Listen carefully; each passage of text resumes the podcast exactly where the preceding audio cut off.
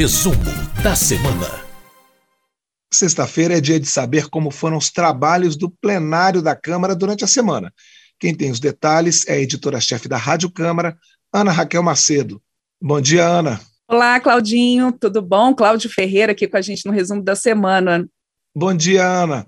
Vamos começar com o nosso cardápio extenso aqui do plenário, com medidas provisórias que foram aprovadas. Isso mesmo, Cláudio. A gente teve essa semana a votação de variadas propostas pela Câmara dos Deputados, uma semana que teve as votações antecipadas, Claudinho, por conta dos festejos juninos. A gente, com isso, os deputados já começaram as reuniões na segunda-feira e tiveram ali uma agenda intensa de votações até quarta. Uma das medidas provisórias aprovadas nessa semana, Claudinho, é a MP 1107, que ela permite o uso de até 3 bilhões do Fundo de Garantia por Tempo de Serviço, o FGTS, para empréstimos de até R$ 4.500 para microempreendedores e de até R$ 1.500 para pessoas físicas. Tem um nome esse programa, é o programa Sim Digital, Programa de Simplificação do Microcrédito Digital para Empreendedores. O governo espera, com essa proposta, a beneficiar até 4 milhões e meio de empreendedores. A gente lembra que, como é uma medida provisória, ela tem validade a partir da sua edição pelo governo, mas ela precisa ser confirmada por deputados e senadores. Então, como ela já está em vigor, já há um número aí do governo de que cerca de um milhão de pessoas já teriam conseguido esse crédito e também ali já estão ali utilizando esses recursos. O relator dessa medida provisória, o deputado Luiz Miranda, do Republicanos do Distrito Federal, ele fez algumas modificações no texto original da MP 1107. Por exemplo, ele a, aumentou o prazo final de empréstimos imobiliários com recursos do FGTS de 30 para 35 anos. Ele também colocou ali a, uma questão importante para as mulheres, que é a reserva de metade das vagas do Sim Digital, desse programa Sim Digital, para mulheres empreendedoras acessarem esse crédito, e com isso essa proposta, essa medida provisória, ela foi aprovada pelos deputados e agora depende aí só da avaliação dos senadores para poder ser então confirmada. Outra medida provisória aprovada nessa semana aqui pela Câmara é, foi a medida provisória 1104, que ela mexe na chamada lei do agro, ela mexe ali no crédito que é concedido aos produtores rurais. Mexe em dois pontos, principalmente: nas cédulas do produto rural e nos fundos garantidores solidários. O que, que é o objetivo dessa medida provisória 1104, Claudinho? O governo ele espera, com essa medida provisória, ampliar a captação de recursos privados para o setor ali de crédito agropecuário com isso também pretende desburocratizar esse setor, também modernizá-lo. Ela teve ali é, essa medida provisória, a, a, bancada da agropecuária, elogiando o próprio relator, deputado Pedro Lupion, do PP do Paraná, colocando ali que é, essa medida provisória ela vai desburocratizar os títulos agropecuários, vai ampliar as possibilidades de modernização do setor, mas ela teve críticas em plenário, Claudinho. A oposição criticou essa medida provisória e listou ali uma série de problemas, entre eles, por exemplo, há uma avaliação da oposição de que ela pode privilegiar somente os grandes produtores, que ela pode concentrar mercado, favorecer até ali a especulação das terras agrícolas, Uh, também poderia trazer riscos de danos econômicos por permitir é, vários empréstimos ali, tendo como garantir um mesmo produto, uma mesma produção rural, mas como eu disse, no geral, a maioria dos deputados entendeu que essa medida vem para desburocratizar esse setor aí do agro, da, das cédulas do produto rural e também esses fundos garantidores solidários, que são importantes na concessão de crédito para os produtores. Então, essa medida provisória 1104, aprovada pelos deputados nessa semana, agora também depende ali da avaliação dos senadores para ser confirmada. Pois é, Ana, como você falou, a semana começou no plenário na segunda-feira, uma semana um pouco mais encurtada, mas bastante produtiva. Né? Nós temos também projetos de lei aprovados, e queria que você falasse de dois projetos que, pelo que eu vi, tem a ver com o meio ambiente. Né? Isso mesmo. A gente ainda está falando um pouquinho de agro e de meio ambiente com essas propostas aprovadas. Claudinho, uma delas, a, ela permite o seguinte: o uso de aviões agrícolas no combate a incêndios florestais. Quem está acompanhando a gente aqui nesse resumo da semana vai se lembrar possivelmente vai se lembrar dos incêndios que é, atingiram ali parte, grande parte do Pantanal, é, e que, né, no último ano, e que é, realmente motivaram uma série de ações, inclusive comissão externa aqui na Câmara dos Deputados. E o que que traz esse projeto? Esse projeto que ele já tinha sido aprovado pelos senadores e agora com a aprovação dos deputados, já pode ir à sanção presidencial. Ele prevê que aqueles ah, produtores rurais que têm ali um avião para poder fazer a dispersão de fertilizantes, de defensivos agrícolas, que no momento de ociosidade desse avião agrícola, que possa ser utilizada a aeronave para eventual combate a incêndios florestais. E foi lembrado em plenário que, inclusive, a época de incêndios normalmente é a época de entre-safra e que esses aviões estariam ociosos. O relator dessa medida, dessa medida provisória, não, dessa proposta, o deputado José Medeiros, do PL de Mato Grosso, ele colocou muito fortemente em plenário, Claudinho, que no último incêndio, esse grande incêndio que houve no Pantanal, Muitos produtores queriam até ajudar no combate ao incêndio, mas não conseguiam, porque, como você não tem isso regulamentado em lei, havia dúvidas de como é que poderia ser incorporada essa ajuda das aeronaves agrícolas no combate aos incêndios. Aí, incêndios. E aí, por essa proposta, você tem que os órgãos ambientais eles têm que fazer ali um plano de combate a incêndio, incorporando essas aeronaves, que essas aeronaves elas têm que ser conduzidas por pilotos qualificados, que tenham treinamento nesse tipo de trabalho. Então, vai ter ali uma série de regras de segurança, mas que possa, sim, então, ser utilizada essa ajuda uh, voluntária de uh, de produtores né, que tenham aviões agrícolas ociosos e que eventualmente estejam numa região de incêndio florestal e possam colocar suas aeronaves ajudando nesse combate. Essa proposta, então, como eu disse, ela vai à sanção.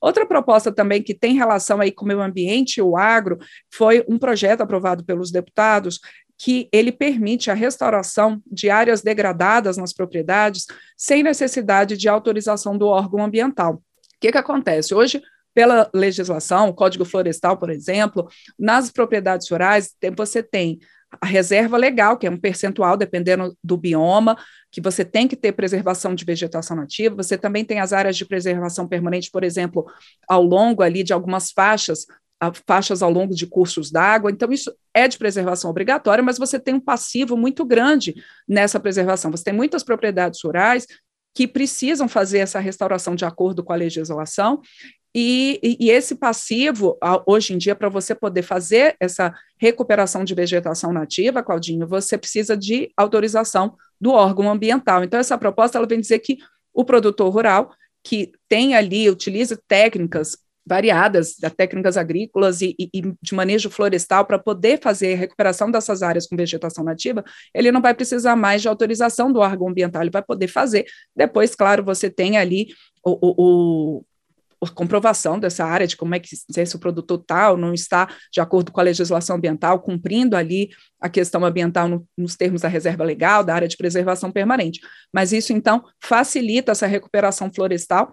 Foi citado em plenário, por exemplo, que hoje você tem aí um passivo de 21 milhões de hectares ah, para restauração, e isso até foi colocado pelo autor do projeto, o deputado Otto Alencar Filho, do PSD da Bahia, e ele colocando ali que, que é importante, então, você facilitar isso, lembrou, inclusive, na lembrança em plenário, inclusive, de que o Brasil, ele aderiu ao Acordo de Paris contra o aquecimento global, e a gente sabe que a devastação, o desmatamento é um dos principais fatores de emissão de gases do efeito estufa pelo Brasil.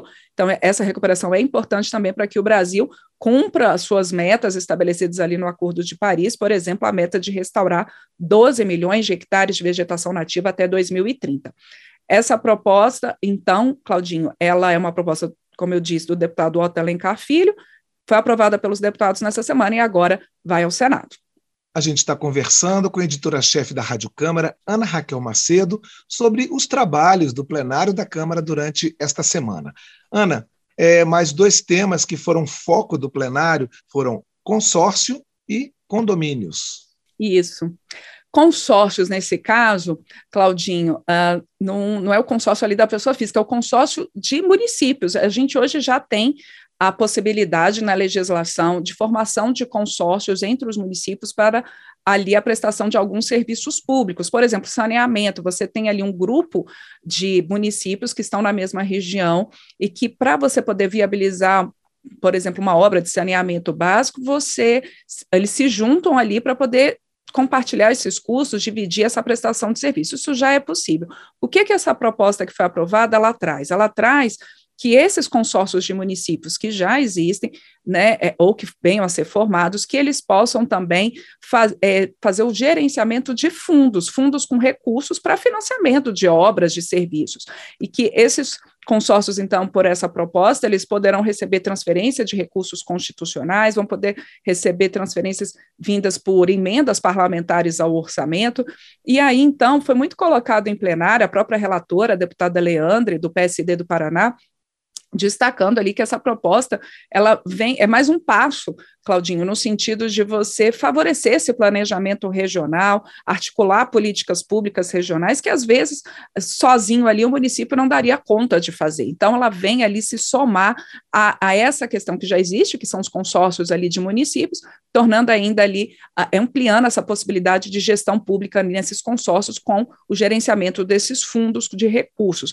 Essa proposta ela agora vai ao Senado. Outra proposta aprovada pelos deputados nessa semana, ela trata da autorização para uh, que condôminos né, mudem a destinação original dos imóveis.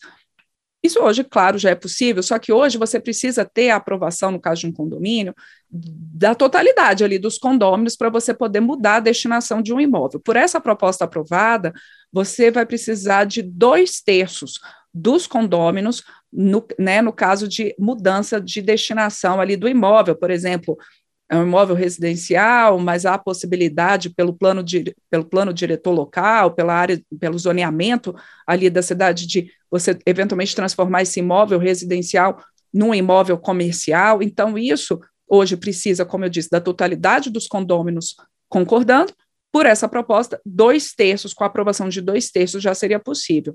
A relatora, a deputada Clarissa Garotinho, do União do Rio de Janeiro, ela disse que isso é fundamental, que às vezes você tem mudanças de destinação dos imóveis, né, de, da função ali do imóvel, mudanças barradas por, às vezes, um condômino que não concorda, então, ela colocou isso em plenário, né, muitos deputados também elogiaram isso, elogiar essa proposta por ela favorecer esse planejamento urbano. Essa proposta, ela já tinha sido aprovada pelos senadores, portanto, agora com a aprovação dos deputados, ela já pode ir à sanção presidencial. Ana Raquel, temos mais dois itens na nossa lista desta semana. A instituição do Dia do Físico, que por acaso é no dia do meu aniversário, e a aprovação de acordos internacionais, não é isso? Isso mesmo, dia 19 de maio, aniversário de Cláudio Ferreira, e se essa proposta aprovada pelos deputados nessa semana também foi aprovada pelos senadores, vira também o dia do físico. O, o, e por que o dia 19 de maio, Claudinho? Não sei se você sabe aí dessa data importante aí, o seu, além de ser seu aniversário. É porque ela faz referência ao dia 19 de maio de 1905, quando o físico alemão Albert Einstein, todo mundo já ouviu falar do Einstein, do Einstein, ele publicou artigos sobre a famosa teoria da relatividade, teoria que eu aqui deixo para os físicos responderem como que ela funciona direitinho, mas a gente sabe que a teoria da relatividade ela foi importantíssima para a nossa vida, para, não só para os físicos, mas isso trouxe questões do nosso dia a dia, Claudinho, questões como, por exemplo, o GPS, a exploração espacial. Então, essas questões são super importantes no nosso dia a dia, às vezes a gente nem se dá conta de que aquilo ali veio lá de trás, de 1905, com essas pesquisas e com esses estudos super importantes e revolucionários que o Einstein trouxe em 1905, com a publicação dos primeiros artigos sobre a teoria da relatividade. Dia 19 de maio, então, dia do físico, dia nacional do físico. E por que, que os deputados resolveram instituir esse dia e lembrar esse dia? Para incentivar a pesquisa no Brasil, para incentivar os, a pesquisa da física e de outras áreas da ciência. A própria relatora, a deputada Perpétua Almeida, do PCdoB do Acre, ela disse, não é, ela falou isso em plenário, Claudinho, não é somente um dia, não é somente uma homenagem, é para você mostrar a importância da ciência, da ciência no nosso dia a dia, da pesquisa, incentivar que cada vez mais jovens possam jovens, meninas, meninos possam se embrenhar pela física, pela matemática, por outras ciências, e que isso traga, claro, ganhos para todo o país. Então, Dia Nacional do Físico, dia 19 de maio, aprovado aqui pelos deputados e agora vai ao Senado. A gente teve também nessa semana, concluindo as votações aí de uma semana é, é, num esforço ali logo no início dela para votação em plenário, aprovação de dois acordos internacionais, um entre o Brasil e Malawi, ali na África, para que haja possibilidade de trabalho remunerado entre famílias, entre dependentes familiares ali do corpo diplomático. Você tem, por exemplo, um, um, cônsul, um embaixador, um adido que vá trabalhar ali no Malawi e que aí haja possibilidade de o cônjuge, os filhos, trabalharem ali nesse país. E a mesma coisa, como um acordo bilateral, a mesma coisa para quem vier do Malawi para cá, corpo diplomático do Malawi aqui no Brasil. Também houve a aprovação de um acordo internacional entre o Brasil e o Equador para o combate ao roubo de bens culturais. Pois é, encerradas as aprovações da semana, Ana Raquel vai fazer um pequeno rescaldo de duas proposições importantes que foram aprovadas na semana passada, não é, Ana? Isso, Claudinha. A gente não teve o resumo da semana aqui na última semana, porque a gente teve uh, o feriado ali de Corpus Christi e ponto facultativo aqui na Câmara dos Deputados. Com isso, a gente traz hoje aqui, para quem acompanha a gente no resumo da semana, o que de mais importante foi aprovado também nessa semana passada. Foram duas propostas principais, claro, houve outras aprovações, mas eu destaco duas, Claudinho. Uma foi a conclusão da votação do projeto que limita até 17% o, o, ICMS de combustíveis, energia elétrica, comunicação e transporte público, tornando esses serviços bens essenciais e, por isso, limitando essa cobrança do ICMS, que é um imposto estadual. Hoje, essas alíquotas variavam ali, chegando até 35%, em alguns casos, então, limitando isso até 17%. Essa proposta, ela já foi, inclusive, sancionada pelo presidente da República, ela tinha sido concluída a votação dela na última semana pelos deputados, foi sancionada pelo presidente da República, mas com vetos, vetos que afetam a compensação aos estados por essa perda de arrecadação, limitando ali a cobrança do ICMS desses serviços. Essa foi uma proposta, mais uma proposta votada pelos parlamentares e com o apoio do governo numa tentativa de reduzir o impacto do aumento dos preços dos combustíveis, da energia elétrica na, nas contas dos cidadãos, mas a gente sabe aí que há essa questão dos estados e não se sabe agora, com esse veto do presidente da República, a compensação aos estados por essa perda de arrecadação com o ICMS, se isso vai ser judicializado ou não.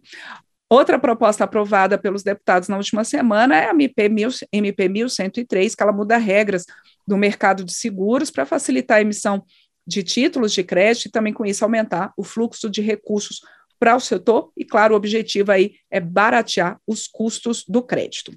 Ana Raquel Macedo, editora-chefe da Rádio Câmara, com esse panorama do plenário nas últimas duas semanas.